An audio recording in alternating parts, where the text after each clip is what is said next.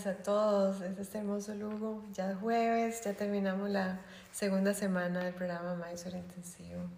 Y estoy aquí con Alba. Alba, ay, tiene muchas cosas tan interesantes que contarnos. Ayer estábamos en una sesión, ¿verdad?, de tu carta védica. Sí. Y Alba tiene una sensibilidad muy especial porque es bailarina de profesión. Entonces tiene esa conexión ya somática con su cuerpo desde hace muchos años, antes de llegar a tu práctica. Así que contanos un poquitito de tu historia y conversemos. ¿Qué es el yoga para vos? Pues el yoga estos días estoy recordando como las primeras veces cuando era niña que me colocaba en la barra de ballet y, y sentía que se abría una puerta a, a mí misma realmente porque me conectaba con mi cuerpo. Entonces yo siento que desde muy pequeña, aunque todavía no hacía danza académica, el movimiento formaba parte de, de mi acceso a mí misma, ¿no? de, de, de, algo más. Y entonces luego, bueno, pues con el mundo y con la actividad profesional de la danza, a veces perdemos un poco esa conexión real y profunda con, con el cuerpo y con nosotras, ¿no? Entonces el yoga es como que me trae otra vez esa sensación que tenía pura ¿no? de niña cuando me ponía la barra y practicaba.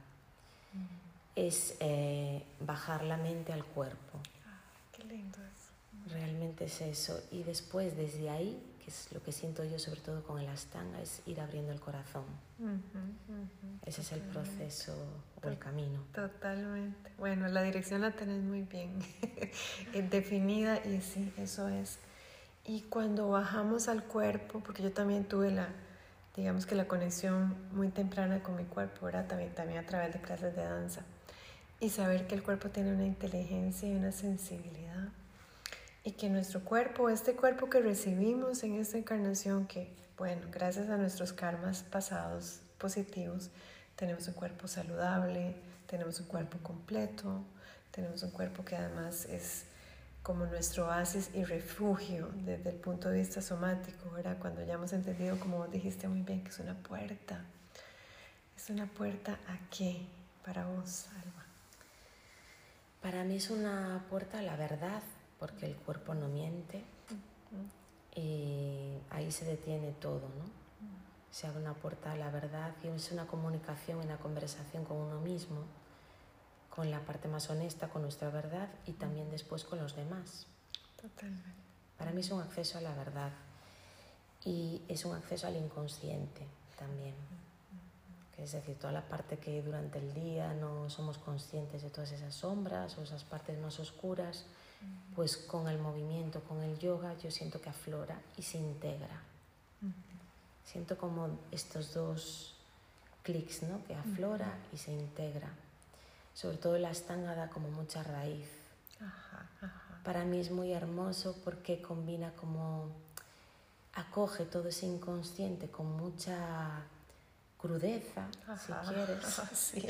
es porque es muy salvaje, yo lo siento muy salvaje. Bueno, es que te ilumina las zonas oscuras. Ah, te ilumina eso puede de ser verdad. salvaje. Sí, eso es.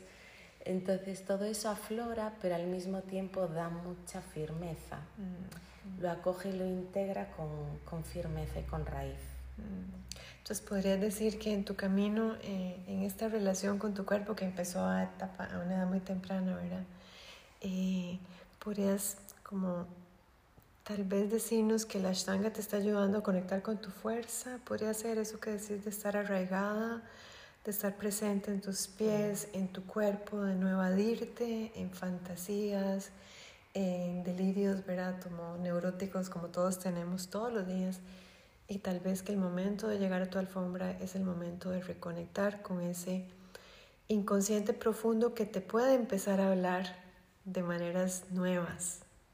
Sí, es, eh, si no a veces nos perdemos, o particularmente yo que tengo un acceso fuerte ahí, eh, me pierdo en la oscuridad siento, siento, siento, pero no había esa, esa claridad también para mm. filtrar todo eso. Mm. Entonces el astanga también me ayuda a sostener todo ese proceso de una manera como impecable, de una manera precisa.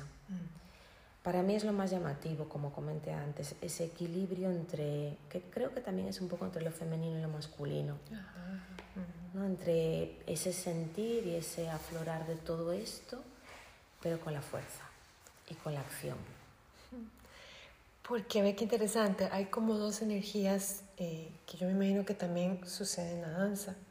Yo las aprendí desde el yoga, ¿verdad? Pero hay una energía muscular, que es ese centro, ¿verdad? Eso que hemos estado hablando de conectar con tu centro, de la fuerza en los chaturangas, de eh, que toda la fuerza esté distribuida en el cuerpo. Las mujeres generalmente tenemos mucha fuerza en las piernas y toda la parte superior. Yo me acuerdo, la primera, yo, en el primer chaturanga me fui de nariz, casi me la quiebro. Y yo decía, yo creía que yo era fuerte. Esa energía muscular eh, versus, o más bien integrada y en sinergia con la energía orgánica, que es mucho la danza, ¿verdad? Es, este, es esa expansión, por eso es que es tan visualmente tan atractiva y tan estética. Pero ¿qué tal si, si solo hay expansión? Si solo hay hacia afuera, como vos decís, si solo hay consciente y el inconsciente lo dejamos ahí como metido a la alfombra y como que no queremos verlo.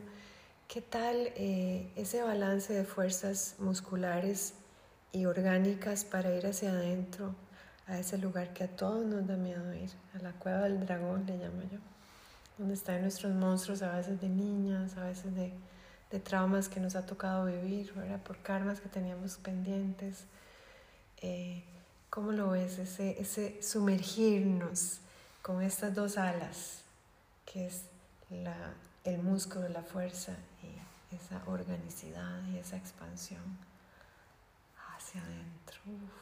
Sí, creo que también tiene que ver un poco así de manera más eh, material, si queremos llamarlo así, con la flexibilidad ¿no? y, la, y la fuerza, que creo que también es una actitud mental Ah, claro.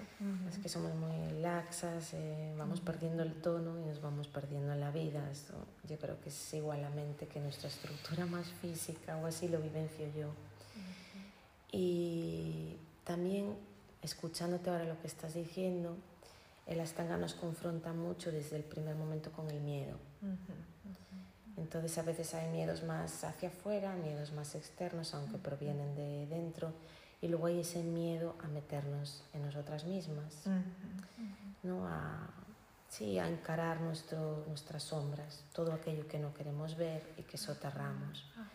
Y eso es, yo entiendo que cuando empiezo la práctica, aunque soy una novata total, llevo muy poquito tiempo, pero hasta donde puedo percibir, cuando empiezo la práctica siento que es como un río. Y que una vez que estás es bueno, pues ya te dejas ir con la corriente de ese río y, vas, y siempre desemboca en algo. A veces es algo más grande, a veces nos damos cuenta en la esterilla, a veces a lo largo del día. Para mí es como un regalo de la vida haber recibido esta herramienta, por decirlo de alguna manera. ¿no? Es un regalo porque cada día yo siento que de esta forma cada día estoy salvada. Ay, qué hermoso. Te entiendo muy bien es mi salvavidas. Es maravilloso, de verdad. Sí, porque a veces, ¿verdad? En realidad eh, la vida es, es, incertidumbre pura. Yo digo que somos muy fuertes simplemente de salir de la cama y salir a la calle. No sabemos qué nos va a deparar cada día. Hay días que, que están llenos de amor y luz y buena compañía y hay días oscuros, hay días lluviosos, ¿verdad? Igual que el tiempo que nos levantamos en medio de la niebla para llegar al shala y como vos decís, la práctica nos salva cada vez. Eh, el grupo es muy, es, es muy importante. Esa energía en el grupo uno no la encuentra en la práctica personal, pero lo que uno encuentra en la práctica personal no lo encuentra en el grupo, son complementarios. Igual que estas dos energías del, del músculo y esa capacidad de salirnos, ¿verdad? Salirnos un poco, como vos decís, de, de lo que nosotros creemos que tenemos que ser de cómo tenemos que vernos, cómo tiene que ser nuestra vida. Y yo sé que la danza, ¿verdad? Por ser, este, ¿verdad? Es, es un arte, es un arte para deleitarnos, igual que la pintura, igual que la música, igual. Entonces yo de mi propia experiencia como bailarina era mucho hacia afuera, ¿verdad? Era mucho hacia, hacia ofrecerle al público. Y, y, y, esos procesos inconscientes, por lo menos yo siento que son la verdadera, el verdadero alimento para, para cualquier artista. De esos procesos inconscientes es que uno realmente puede entregar algo valioso en el término de que el arte muestra todo, por eso es que nos conecta a todos. Si un arte solo muestra lo lindo, ¿verdad? Yo digo, las florecitas y las haditas se vuelve un poco aburrido, se vuelve un poco plano.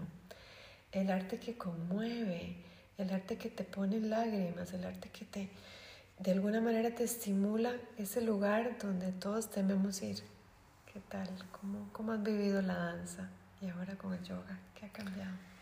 Realmente la, de niña no tenía ningún problema con la danza porque la vivía desde la más pura honestidad y a mí me bastaba con hacer la práctica. Pero después sí que entró en conflicto algo profundo mío, que era como la propia búsqueda, ¿no?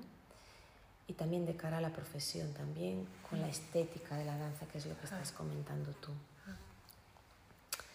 Ahí sí que ya sentía como una dicotomía, como un conflicto entre o me alejo de mí, mm. ¿Sí? para trabajar y vivir de esto, me tengo que de alguna manera alejar de mí según la petición del coreógrafo, de lo que fuese. ¿no? Entonces, gracias a Dios, pues me fueron llegando otro tipo de, pues la meditación, otro tipo de prácticas somáticas corporales, que me fueron acercando un poco, pero Sí que existen formas de danza, ahora me estoy acordando de la danza Buto, que es una danza japonesa, que es la danza de la oscuridad. Sí, que se zambulle en el inconsciente más profundo y de ahí es como poner belleza en lo que, más allá de los clichés, ¿no? Embellecen como la sombra. En lo grotesco incluso, en lo, crudo que decías, ¿verdad? desde la muerte, desde las partes más primarias nuestras, ¿no? Desde ahí. Mm. Ellos descienden hasta ahí y desde ahí sacan la belleza. Qué belleza. Pues algo así es lo que hacemos aquí. Y como todas tenemos, yo no sé si yo la llamaría la mirada patriarcal sobre el cuerpo femenino. Eh, ¿Verdad? Que tenemos que vernos de cierta forma. Entonces llegamos a nuestra esterilla con todo ese montón de basura interna que tenemos que usar los pantaloncitos que nos tienen que quedar lindos, que tenemos que vernos como aquella otra muchacha que tiene las extremidades largas y tal vez somos bajitas y somos más regordetas. Y, eh, yo siento que el yoga eh, va por encima de todo eso, pero traemos nosotras como mujeres esos patrones que nos duelen y nos comparamos y nos castigamos y qué tal si el inconsciente, si en la sombra estuviera nuestra sanación en lugar, en lugar de quedarnos en la superficie de cómo nos vemos frente a un espejo o ante un público. ¿Qué tal si ir hacia adentro para encontrar algo que jamás eh, hubiéramos pensado que necesitábamos, que más bien todas creíamos que teníamos que esconder? Y, ¿verdad? Aparentar que siempre estábamos bien y siempre estábamos descansadas y hermosas. Y eh, eso es cansado ya después de los 40, 50. 60, entonces tenés que seguir como... Y, ese estrés interno que todas las mujeres llevamos y que puede trasladarse al mat si no tenés este tipo de conversación y, lo ves como una práctica eh, hacia afuera, ¿verdad? Externa, de más posturas. Qué linda te ves en la foto. Qué lindo los leggings de halo, no sé, eh, toda esa industria que hay alrededor del yoga, que también me imagino alrededor de la danza. Uf, imagínate. De hecho, antes de encontraros a vosotras, tanto a Mai como a ti, era algo que a mí me causaba un poco de rechazo, porque es una, desde fuera al menos, es una estética un poco parecida a la de la danza, ¿no? que busca esa perfección que es un maltrato. Total, psicológico. Los cánones tan rígidos ya de la danza clásica son como, mi cuerpo nunca sería, aunque mi técnica fuese, bueno, brillante, mi, técnico, mi, mi cuerpo no era aceptado para los cánones de la danza clásica tantas niñas que veo yo en conservatorios. Gracias a Dios se va abriendo en la enseñanza, pero no en el ámbito profesional. Entonces hay una contradicción ahí. Ah, ¿ves? Claro, porque sí, a nivel educativo podemos hacer algo, pero la realidad después de cómo se van a ganar el pan es otra. Ahí tiene que suceder algo, no sé. Hay muchos hombres directores de compañías, hay mucha Igual, la mirada patriarcal. La mirada patriarcal está ahí. Y sobre todo en las mujeres, qué fuerte. Yo tuve la experiencia muy cercana porque yo ahora tengo seis, seis varones y una niña. Y entonces desde el pequeña yo la metí en danza, ¿verdad? Empezó una academia muy linda que jugaban y todo, y después apareció el ballet ruso en Costa Rica. Y entonces llego yo, ¿verdad? Quiero que realmente ella se forme con profesionales del Bolshoi y todo. Ay, viera la pesadilla que fue, porque todo estaba muy bien mientras estaba pequeñita, porque todavía no había desarrollado. Desarrolla un mujerón hermoso, alta, de caderas grandes, de huesos, de busto, de... y empieza un proceso de anorexia. Terrible, mm. terrible, bulimia. Y finalmente lo dejó y gracias a Dios se abrió, ¿verdad? Y me contó y mi amor, esto no es, o sea, olvídese, la danza es para, para sanarnos. ¿Cómo va a ser que haya una danza o un yoga para violentarnos y castigarnos? Y lo mismo existe en Ashtanga. Hay una parámetro que nadie habla de que la ashtangini tiene que ser flaca, que tiene que tener extremidades largas, que y vieras que esto ha contribuido muchísimo todo este, este marketing, este Instagram, muy dañino, porque el yoga es para todos, igual que yo me imagino que la danza es para todos. Simplemente un buen maestro le ayuda a cualquiera a bailar. Y te dice, usted claro que puede bailar, puede respirar, puede moverse. Ya está adelante. ¿Qué hacemos con esa violencia? De hecho, quiero comentar que eh, siempre, bueno, hace años que me llamaba la atención el astanga para practicarlo, también para mi profesión es muy bueno. Y creo que lo que más, el detonante para venir aquí fue que vi un post de Mai o algo así que ponía yoga para todos los cuerpos. Eso fue lo que a mí me abrió la puerta, me decía, no, otra vez pasar por esto, no, porque claro, las imágenes que nos venden es más o menos como la danza. Ah, Mi cuerpo entonces no era válido para esto. No, no, Ni el mío, ni el de muchas personas, ni el de muchas mujeres, qué sé yo, que pasan de los 40, 50. Entonces, estas chicas de 20 años poseendo unas cosas imposibles, incluso también maestras certificadas en mi linaje, que uno dice, jamás voy a poder hacer eso, entonces yo no tengo derecho a hacer esto.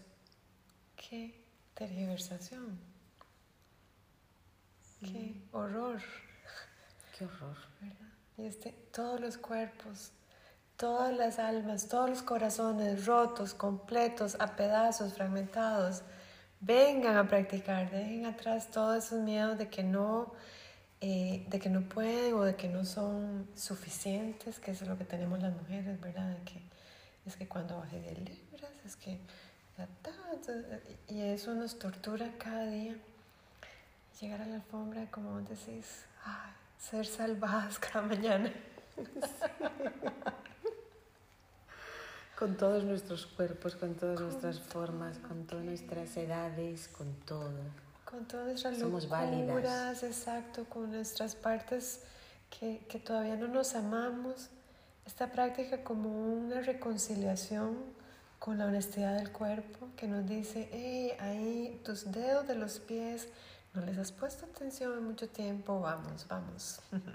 Eso es otra cosa maravillosa, cómo vamos reconociendo cada una de las partes de, de nuestro cuerpo desde un amor total.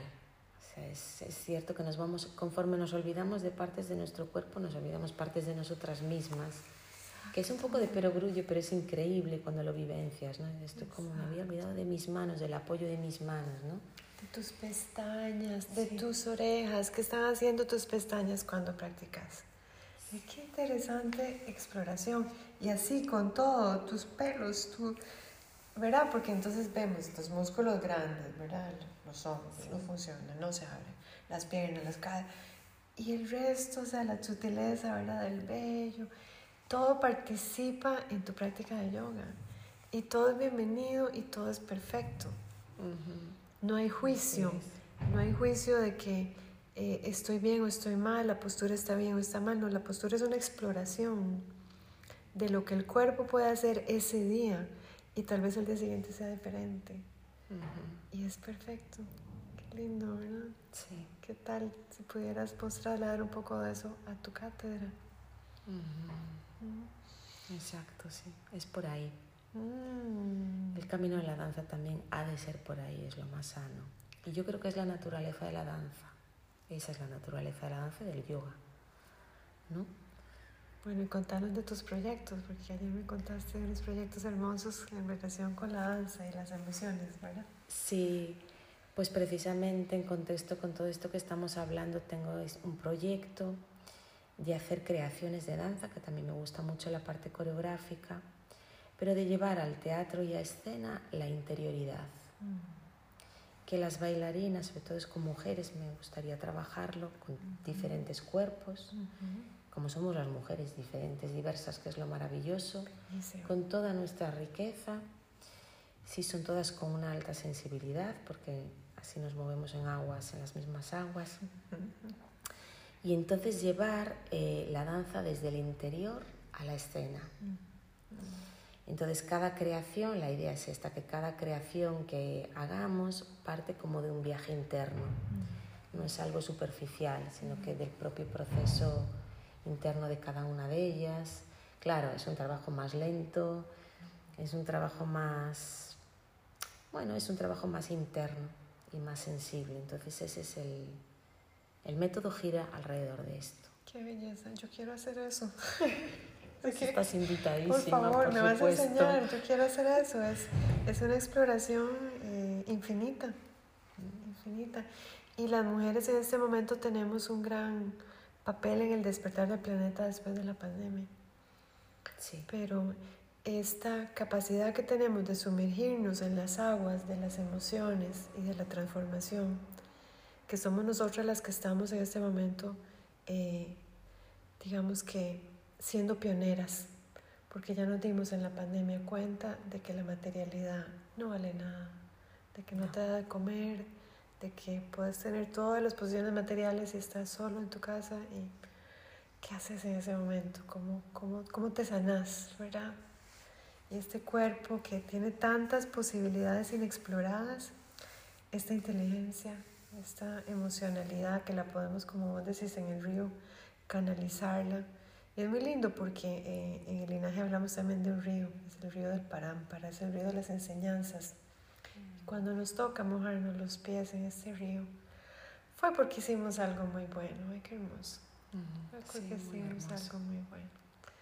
Me encanta conocerte, Alma. Qué, qué lindo, qué lindo tu, tu sensibilidad y tu percepción. Y yo creo que a todos nos está ayudando. A mí me está ayudando muchísimo. Yo hoy tuve una mañana difícil y practiqué así como un poco como castigándome, ¿verdad? Porque estaba enojada. Y, eh, ¿Qué tal si en vez de eso es llegamos a nuestra tabla de salvación, literalmente, con gratitud por todo lo que ha sido nuestra vida que nos trajo hasta aquí? y para también escuchar y recibir todo eso que tenemos que manifestar a futuro. Que este sea cada día nuestro recordatorio de que estar vivas, vivos, implica una responsabilidad con nosotros mismos, con el mundo, con nuestras hijas, hijos, parejas. Y que de estar presentes es que vamos a, a entender realmente lo que es la vida que es una danza. A mí me encanta ver la vida como una danza. Muchas gracias por estar aquí. Gracias a ti por Y gracias a ustedes. Cada día se ponen mejor estos podcasts aquí. Wow. Yo estoy realmente muy sorprendida y muy, muy agradecida con todos. Mucho amor.